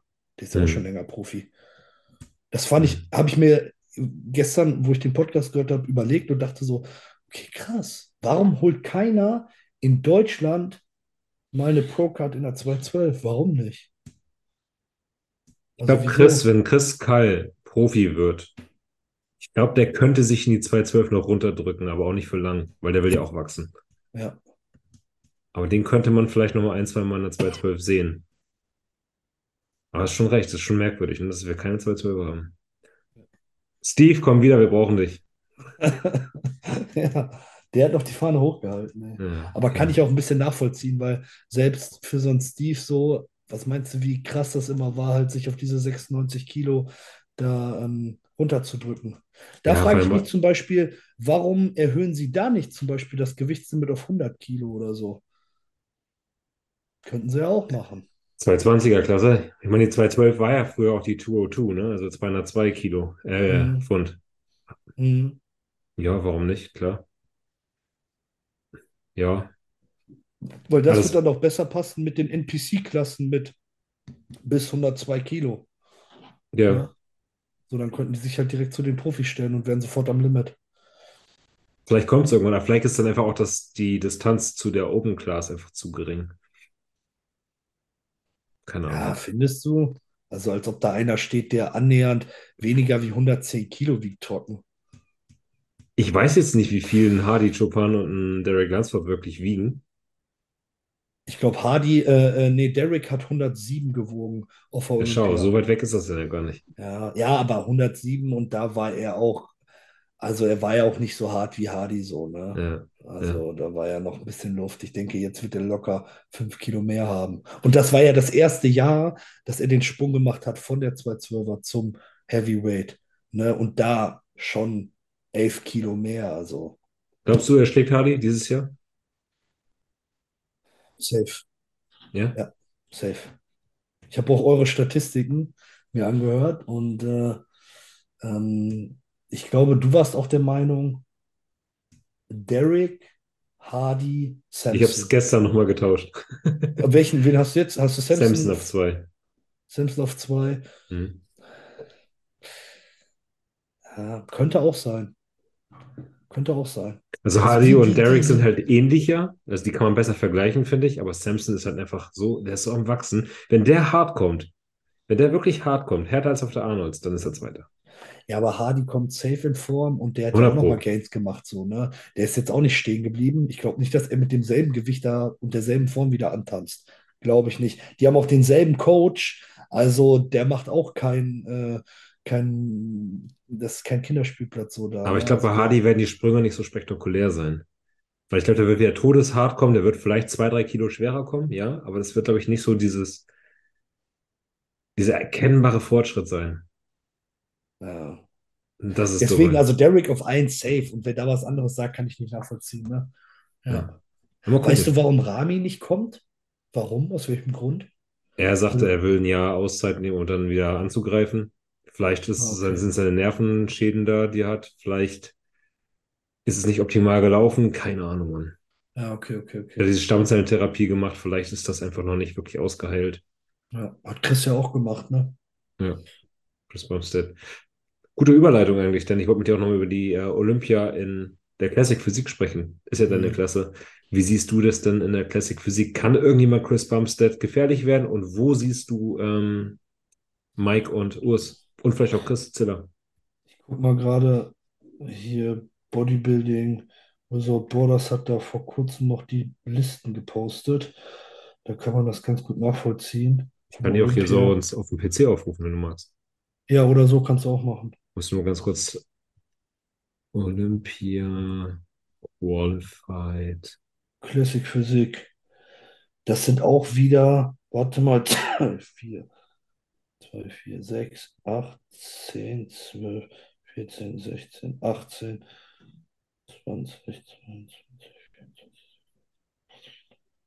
So, jetzt müsstest du mal. 37. Schon wieder so 37 viele? Nee, nur. Alter, das hat voll gut funktioniert mit dem, dass sie nur äh, bei Pro-Shows, ähm, Leute, die Pro-Shows gewinnen, dann dementsprechend die Quali kriegen. Das hat übelst gut funktioniert. 37 Leute ist doch nicht viel. Also ich sind nicht krass. 60, ne? Ich finde auch 37 schon viel, muss ich ganz ehrlich sagen. Es ist schon viel, für Olympia ist es schon viel, aber für gegenüber letztes Jahr ist es ein Witz. Ja, ja, klar. So, Ähm, also ich sag dir ehrlich, ich sehe auf jeden Fall äh, Top 10 oder was? Äh, du kannst ja mal sagen, wer, wir können ja mal durchgehen, du sagst mal, wer hat die Top, für dich Top 10 Potenzial? Also. Chris Bumstead würden die Top 10 kommen. Ja. Laszlo? Ramon noch erstmal noch, oder? Hier oben? Ja, Ramon, ja, also Chris, Ramon, Urs, äh, Mike. Mhm. Dann ähm, sehe ich, wie heißt der nochmal, der den zweiten oder dritten geholt hat vor Mike auf der Arnolds, der den Kopf so schief hat. Äh, Alex Camonero, Ah ja, genau. Der hat einen Autounfall, glaube ich, ne? das kann sein. Ja, Alex. Ähm, dann Brion sehe ich auf jeden Fall in den Top 10. Eigentlich ist Ja, ja. meiner Meinung also ich finde, Brion ist ein sehr guter Athlet. Den sehr, sehr stabil, der auch immer noch seine Leistung bringt. Ja, Ja, der profitiert jetzt auch mega vom Gewichtslimit, glaube ich. ja, ja, definitiv. Der darf über das 2,6 Kilo mehr wiegen oder so. Mhm. Ähm, dann hier, wie heißt der denn nochmal? Der andere Schwarze. Äh, Terrence? Terrence, genau. Terrence auf jeden Fall Top 10. Eigentlich sogar eher, vielleicht sogar in den Top 4, kann Mhm. ich mir vorstellen, dass der hochrutscht und sich hinter Urs und Ramon zum Beispiel platziert. Dann sehe ich Wesley auch in den Top 10. Mhm. Der hat auch extreme Fortschritte gemacht. Und ähm, hier den, den, den, den, äh, den Laszlo, den habe ich in Italien auch gesehen. Da habe ich auch gestern noch Form-Update Fotos für gesehen. Der ist auch sehr stabil. Ja. Ja. Wie schätzt du Michael Dabul und Hermann Pastor ein? Ähm, Michael Dabul ist immer endhart. Wenn du sagst, sie werten das gerade so? Top 10 könnte sein, kann ich mir vorstellen. Ähm, Pastor, ah, den habe ich mir, wann habe ich mir den angeguckt? Gestern oder so. Ich war da irgendwie nicht so, also ich bin da nicht so ein, so ein Fan von, von ihm. Muss ich Mhm. sagen. Ich muss mir den bei Instagram nochmal angucken, nicht, dass ich irgendwas Falsches sage. Und Martin meinte gestern, er hat auf jeden Fall den Antoine Loth aus Spanien, den, den Schützling von Stefan Kienzel. Den hat er auch mit auf dem Sender. Was hältst du Boah. von dem? Boah, okay, German Pastor sieht ja krank aus. Der hat ja eine übelst heftige Linie. Okay, gut. Irgendwie hatte ich ein Bild gesehen, da sah das nicht so spektakulär aus, aber so sieht das jetzt schon anders aus. Den kann ich mir tatsächlich auch vorstellen, dass der vielleicht in den Top 10 landet. Also, obwohl der vielleicht schon ein bisschen zu viel ist, so von den Armen und von den Schultern her, dass sie das vielleicht nicht so sehen wollen, weil das schon irgendwie, weiß ich nicht, Du bist jetzt noch bei Pastor, ne? Ja, wenn Mhm. du den bei Instagram mal anguckst, sieht mir das schon irgendwie ein bisschen Bodybuilding-mäßig aus. So. Mhm. Ansonsten Antoine, ja, Antoine habe ich auf drei Wettkämpfen gesehen. Ähm, ich sag dir ehrlich, also bei Olympia, das ist in, in Polen wurde der, glaube ich, auf dem sechsten geplaced und ich auf dem siebten. Also da war der ein Platz vor mir Okay. oder zwei. Ja, Und einen habe ich noch, und zwar den, den Zancanelli. Gabriel Zancanelli. Oh, den kenne ich gar nicht. Okay. Den muss ich mir gerade angucken. Ich schau ihn dir an. Okay, auch nur hier. Sancanelli. Jo. Ah, doch. Ja, ah, die kenne ich auch. Mhm.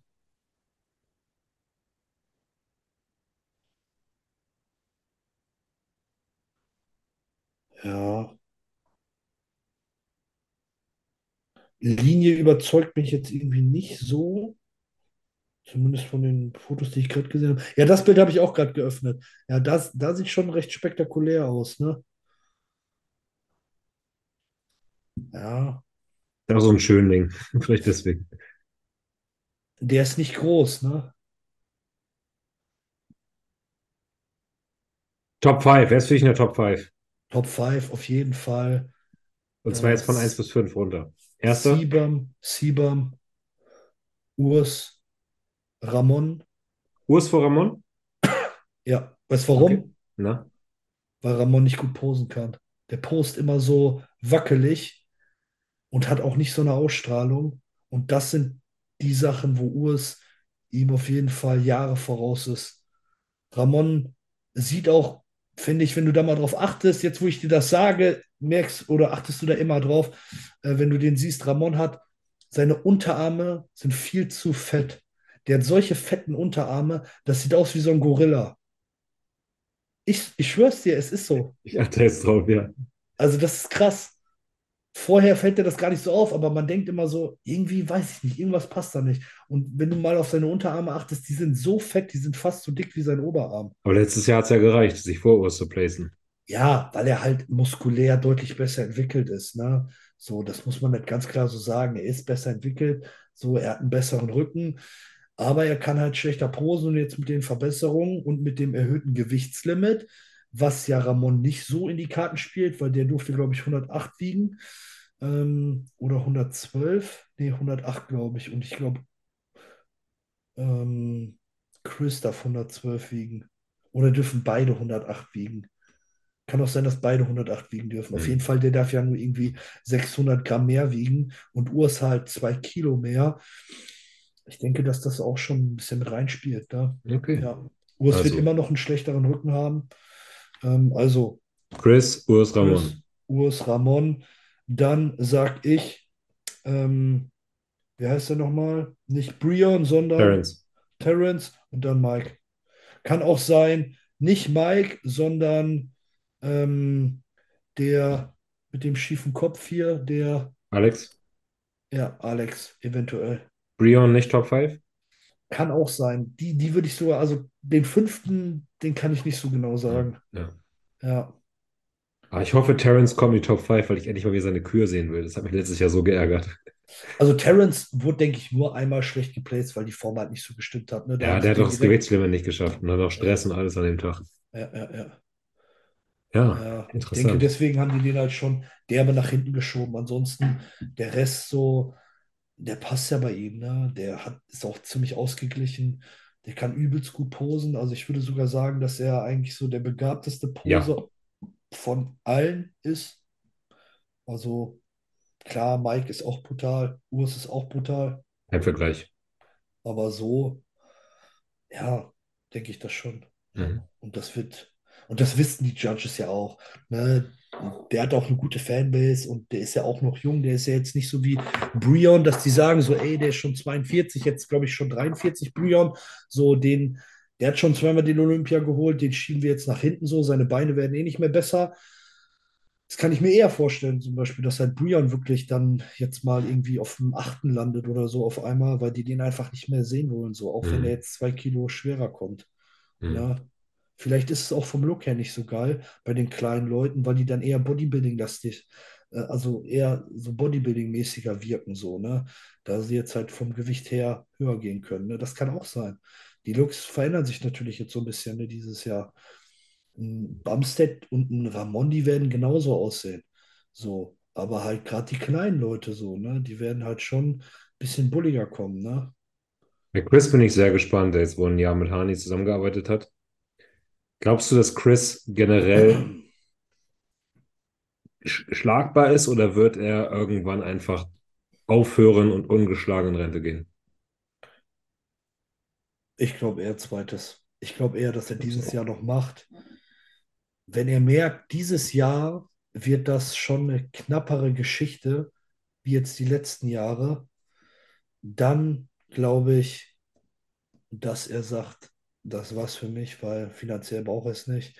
Und seine, also den Körper, den muss er jetzt auch nicht unnötig irgendwie ans Limit treiben, so. Richtig. Dann Ich will er glaube, gerade heiraten. Dann hat sein, äh, wie nennt man das? Schwager im Spene, also der Ian, der Mann seiner Schwester, hat jetzt auch die Karriere beendet. Irgendwie passt das alles so gerade, ne? Melissa und. Er Ja. hat er die Karriere beendet komplett? Ich dachte, Ja. er hört jetzt nur dieses Jahr, hat er den Olympia jetzt. Nee, Ian hat hat seine die Karriere Quali doch beendet. noch geholt, oder nicht? Der hat die Quali. Der hat acht Wochen vorm Olympia gesagt, er hört auf. Für immer. Kein gesundheitliches Ding. Er hat einfach, er fühlt es nicht mehr und er möchte einfach jetzt mit Melissa in die Familienplanung gehen, hat andere Ziele und Ende. Und ich Ja. glaube, das passt irgendwie so, weißt du? Courtney und ähm, Chris heiraten demnächst. Ja. Dann Stimmt, äh, seine er Schwester jetzt versucht, Kind zu kriegen. Vielleicht will Courtney jetzt dann auch irgendwie. Und ich kann mir gut vorstellen, dass er sagt, so fünf reichen. Aber klar, wenn er es immer noch dominiert, warum denn nicht noch irgendwie auf Halbgas noch mal so ein Ding mitnehmen? Aber ja, ich sehe es genauso wie du. Ja, safe, das könnte echt sein. Und gerade halt wirklich fünfmal dann, ne? So, das ist halt schon eine coole Zahl auch. Und dass man dann sagt, da macht man Cut. Ich meine, gut, er ist jetzt nicht alt, ne? Chris ist so alt wie ich. Ja, So, der ist 28. ja. Das ist krank. Und der hat schon, also das ist schon, das ist schon heftig, ey. Aber er könnte halt jetzt gesund rausgehen, ne? Ja, safe. Er hat, er hat alles. Er ist, er ist eine Ikone, er ist reich, weiß ich nicht. Ja. Von daher, eigentlich muss, muss er sich gar nicht beschweren, weil er hat, guck mal, die letzten fünf Jahre hat er doch zwischen den Olympias nicht nochmal eine Show gemacht, oder? Er hat doch wirklich immer nur den Olympia Ja. gemacht, oder? Eigentlich ist das voll der Witz so von den Wettkämpfen her. Wenn du überlegst, was andere in fünf Jahren, die machen manchmal zwei Seasons so. Ja, er macht fünf Wettkämpfe in fünf Jahren. ja. So, das habe ich jetzt gemacht und das war auch wenig innerhalb von zwei Jahren so. Also, Aber er hat halt die Zeit mega gut genutzt, um sich sein Imperium aufzubauen, sich zu vermarkten. Alles richtig gemacht, der Junge. ja, Und dann ist safe. halt die Frage, ne? Macht er vielleicht doch noch ein Jahr und sagt sich halt, ach, diesen einen Wettkampf, da bereite ich mich halt dann nochmal kurz vor drauf vor. Ja, Trainieren ich, werde ich eh weiter. ich glaube, also was er nicht machen wird, er wird nicht abgehen mit einem zweiten. Und ich denke, wenn er merkt jetzt, dass jetzt wirklich tatsächlich vielleicht sogar Urs geplaced wird auf den zweiten und da halt wirklich auch dann in den Shots später von den Vergleichen her und so halt zu sehen ist, so dass da halt nicht mehr so der Riesenabstand ist. Und es kommen ja auch immer noch mal Leute in der Classic nach. Es ist ja jetzt nicht so, dass jetzt immer die Top 10 wie in der offenen so Ja, oft über drei, vier Jahre gleich ist, sondern in der Classic hat sich das jetzt die letzten Jahre schon immer krass geändert. Und also außer halt jetzt die Top 5 oder Top 3, so die waren halt schon, da konnte man halt schon sagen, so wer da am Start ist. Ähm, ja, aber da denke ich, würde er dann sagen, so, ey, ich beende das lieber, gehe jetzt mit einem Win raus, so und lebe mein Leben. ja. Ja. Obwohl, ich muss sie kurz korrigieren, die Offenheit hat sich ja in letzter Zeit extrem geändert, dadurch, dass Hardy hochgekommen ist, dass Derrick hochgekommen ist, dass Samson sich auf einmal so krass von der Place, dass jetzt ein Chriso dabei ist, dass die ganzen alten Leute abgedankt sind mit einem William Bonac, mit einem, ja, es ist ja richtiger Wechsel drin gerade. Ja, Aber es wird jetzt die nächsten Jahre erst, so bleiben. das ist jetzt aber auch erst seit zwei Jahren oder so. Ja, ja. So vorher, da konnte man immer absehen, so Ja, Phil oder Kai, Phil oder Kai. ungef ungefähr ist halt, ne? Wer wird Dritter? So, ja. Also das ist ja echt erst seit zwei, drei Jahren oder so so, dass da halt wirklich so ein ständiger Wechsel ist, ne? Vorher war das überhaupt nicht der Fall. Ja. Aber ich feiere das. Ich werde mir das auch alles schön live angucken. safe. Du Ja, werde ich auf jeden Fall auch machen. Ja. Ja, ich habe auch schon mit zwei Kollegen gesprochen, dass wir uns da verabreden und dann dementsprechend äh, ist halt nur die Frage immer, wie das jetzt ist mit den, mit der Vorwahl. Und dann ist ja nächsten Tag, glaube ich, das Finale, ne? Oder abends. Nee, nächsten Tag, ne? Ja, bei denen ist es ja so, dass es dann morgens die Vorwahl und abends irgendwie, obwohl bei den Männern ist es ja dann in, auf zwei Tagen bei den Open Class. Äh, aber in der Classic ist es morgens und abends. Ja, genau. Das heißt, du hast einmal Ja, hier so nachmittags und einmal nachts dann da ja, die. Ja, ja. Ich glaube, das Finale werde ich mir dann mit Kollegen angucken. Das andere ziehe ich mir so rein, glaube ich. ja, glaube ich auch. Ja. Und nächstes Jahr versuchst du dich dann dafür zu qualifizieren. Das ist auf jeden Fall der Plan. Also, das ist äh, das, was ich anstrebe. Und Wie lange gibst du dir dafür Zeit, das zu erreichen, das Ziel? also eine Pro-Show zu gewinnen, Ja, allgemein. ja. So, wenn ich jetzt nicht das nächstes Jahr schaffe, Wenn es nicht nächstes Jahr wird, wie, wann sagst du, okay, wenn es jetzt in vier Jahren nicht geschafft ist, dann höre ich auf mit dem Sport. Ah, das kann ich doch gar nicht so sagen. Okay. Entwicklung noch so beobachten sagen. und schauen. Ja, also wenn man es wirklich, also man kann es ja auch wirklich drauf anlegen, unbedingt die Quali zu kriegen. Ich hätte die Quali zum Beispiel jetzt, hätte ich die Form gebracht, die ich in Portugal gebracht hätte oder in Italien, hätte ich äh, die Termine schlau gelegt und hätte ich bei der Balkan Pro mitgemacht, zum Beispiel, die jetzt Oder wie krass in Libyen. ja, zum Beispiel. Also wenn, wenn du das so machst, dann kannst du schon wirklich absehen, dass du relativ schnell, wenn du Glück hast, eine Quali kriegst. Aber ob das der Anspruch an mich selber ist, ob ich das will, oder ob ich sage, dass ich halt wirklich in einem starken Feld mich auch, ähm, also auch da dominieren kann, äh, wie in Alicante, wie in Portugal, wie in Italien, ähm, oder ob ich sage, dass ich mir irgendeinen Wettkampf raussuche, wo das Feld nicht so stark ist, um halt einmal die Quali zu holen. Ja, Wie, also beurteil, wie beurteilst du denn jetzt den Move von Chris, dass er gesagt hat, er will einfach mal da oben stehen auf dem Olympia. Er fliegt jetzt nach Libyen, holt sich da die Quali. In einem Feld, was nicht, vielleicht nicht sonderlich stark war, wo aber ja jeder hätte kommen können.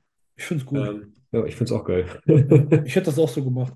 Die Leute sind auch dumm. Die fliegen alle, wie die fliegen, ähm, nach Alicante, so, "Hö, hö, hier Alicante, bla bla bla, wird von äh, Dings gemacht hier, wie heißt der, Emilio. Emilio. Ja, cool, es gibt aber auch noch andere Wettkämpfe, so, ne? Wäre ich nach Alicante geflogen, wäre ich bis jetzt wahrscheinlich noch nicht Profi geworden, so, sage ich dir ehrlich. So, weil da Ja. bestimmt irgendjemand gekommen wäre, der halt vielleicht mir das hätte, das Wasser gereicht, so, oder ich hätte den zweiten geholt, so, ne? Das hätte auch sein können, ne? Aber ja, Ja. von daher Und Chris steht jetzt so oben. Chris wird jetzt die Erfahrung mitnehmen, mit Roman dazu auf dem Olympia zu stehen. äh, der macht jetzt Alicante noch mit, ne? Ja, klar, versucht jetzt noch die Quali für nächstes Jahr zu holen. Ja, der macht Alic- Alicante noch mit. Und da starten, glaube ich, auch nicht so viele Leute. Also, was ich gesehen habe, war jetzt nicht so heftig. Zumindest keine namentlich krassen, weil die Amis, die fliegen ja jetzt nicht nochmal rüber. Nee, nee, das ist klar. Also, da fliegt ja jetzt keiner rüber, um jetzt nochmal im Vorfeld die Quali zu holen, ne? So. Ich finde es clever. Also genauso wie jetzt äh, die Lisa Maiswinkel und die Jenny Zienert das gemacht haben. Die sind sowieso in Schlagdistanz. Die Form ist gut. Warum nicht nochmal hinstellen, Quali holen Ja, und dann einfach ein Jahr Pause haben, ne? ja, super. Fand ich richtig geil. Fit-Parade zum Beispiel, Ja, das war in Budapest, ne? genau. Da kann ich mir auch vorstellen zu starten. Es war auch ein geiler Wettkampf. Ja, Also absolut clever. Und ich, ich bin gespannt, ey. Vielleicht überrascht uns Chris wieder und holt sich gleich noch die Quali für nächstes Jahr. Who knows? das wäre geil. Also die Form stimmt ja. Ich muss sagen, ich finde ihn als Athlet jetzt nicht so ansprechend, sage ich ehrlich, aber ähm, ja, er hat überzeugt. Von daher, Beine sehr stark, auch sehr, sehr gute Teilung. Das finde ich äh, sehr gut bei ihm. Ähm, ja, also Potenzial hat er. Ne, so ist es nicht. Der ist halt auch sehr groß, kann relativ viel wiegen. Ich weiß nicht, was sein Stage Rate ist, aber auch bestimmt so 108 oder 112 locker, wenn nicht sogar noch mehr. Ich weiß nicht, weißt du, wie viel er wiegen darf? Nein, keine Ahnung. Ja, weil der ist, glaube ich, sogar noch größer wie Chris. Und der ist 1,85. Ja, Das kann sein. Ich weiß es wirklich nicht. ich Er hat's glaube, mir, ist vielleicht hat er 1, es mir gesagt, aber ich habe es dann vergessen. ja, ich glaube, der ist 1,86 oder 1,87 sogar. Ja. Ja, Egal. der, Er wird auf jeden Fall auch neben äh, Chris Bumstead, Bumstead, Bumstead stehen, glaube ich, weil Zilla mit Z würde relativ weit hinten sein und Chris Bumstead kommt als letzter raus. Also die werden auf jeden Fall einen Callout haben zusammen. Und allein das Foto, das kannst du dir einrahmen und an, in dein Studio er, hängen dann. ja, er wird safe der Letzte sein, der rauskommt, weil es kommt doch, es ist doch keiner mit Z da, oder? Zancanelli, aber das ist auch ZA, also Zilla. Also er wird neben Chris stehen dann wahrscheinlich, ne? ja, Also von daher, das ist ein Foto, was er sich wirklich einrahmen kann. Und dann, ne, ich gucke auch mal gerade, da ist keiner mehr mit ne, Z. Ne, dann steht er neben Chris Bumstead. krass. Hat sich seine, seinen Jogginganzug verdient und hat Erinnerung für die Ewigkeit. Also alles richtig gemacht, Chris.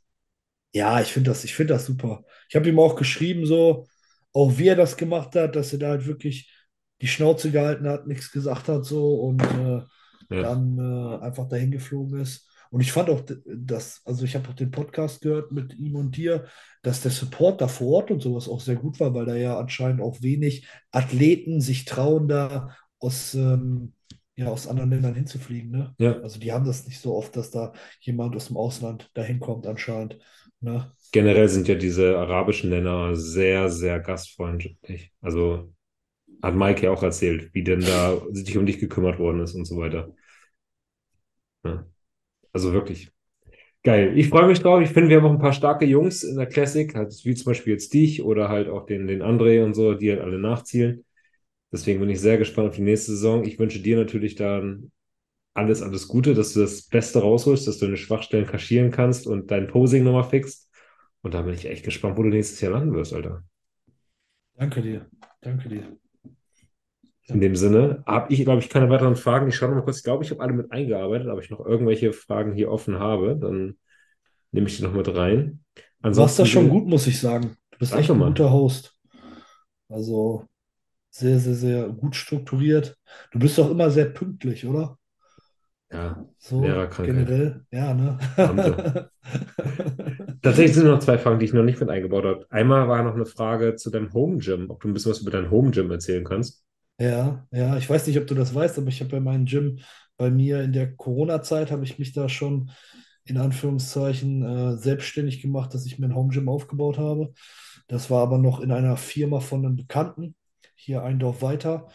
Und jetzt seit ungefähr einem Jahr habe ich äh, bei uns zu Hause, ich wohne im elterlichen Haus, wir haben äh, ein Anwesen, wo wir auch noch eine Scheune mit dran haben, da einen Raum renoviert, wo sonst bis oben an die Decke Deko gestapelt war von meiner Mom. Und da habe ich auf 75 Quadratmeter mir alles fertig gemacht, isoliert, Fenster rein, ähm, alles gestrichen und äh, ja, da dann die Maschinen, die ich in dem anderen Gym hatte, schon rübergeholt und mir jetzt auch nochmal einiges dazu gekauft. Und äh, ja, ich habe da jetzt echt, muss ich sagen, wirklich alles, was ich brauche für mein Training. Per se halt für mein Training, für meine Schwächen und die Maschinen, die ich halt auch am besten merke und spüre. Und ähm, ja, da bin ich echt sehr happy, weil ich bin sonst immer mindestens von mir aus zu jedem Gym, was gut ist, fahre ich so 25 Minuten bis halbe Stunde. Das ist halt Zeit, die weg ist. Ne? Und jetzt gehe ich raus, esse mein, oder esse mein Pre-Workout, warte 45 Minuten, trinke meinen Booster, gehe 20 Meter und stehe in meinem Studio. Ja. Und das ist schon brutal. Ne? Also brauchst du gar kein Studium mehr, weil du alles vor Ort hast. Nee, theoretisch nicht. Ich gehe zwischendurch noch mal in ein Gym, ähm, weil ich da eine Kooperation auch mit denen habe und zwischendurch mal ein bisschen Content abdrehe, Mhm. äh, was ganz geil ist, wo ich dann auch noch mal ein bisschen andere Geräte habe, noch mal so ein bisschen die Vielfalt, gerade für meine Schwächen wie die Brust zum Beispiel. Ähm, aber so theoretisch bräuchte ich es bräuchte ich's nicht. Nee. Ich habe bei mir jetzt mittlerweile 20 Maschinen stehen. Ne? Ja. Geil. Traum, ey. Invictus, Invictus 2.0. Ja. ja, das ist, also ich war ja im Invictus Gym, in dem richtigen. Ich weiß, da haben wir uns getroffen. Nee, in dem ersten. Ach so, in dem, okay, Ja, ja. ja, ja, in In, dem bei Max ersten, noch da. in dem richtigen Ja. Invictus Gym, ja. Ähm, und ich muss sagen, da ist mein Studio jetzt schon besser ausgestattet, Okay. sage ich dir ehrlich.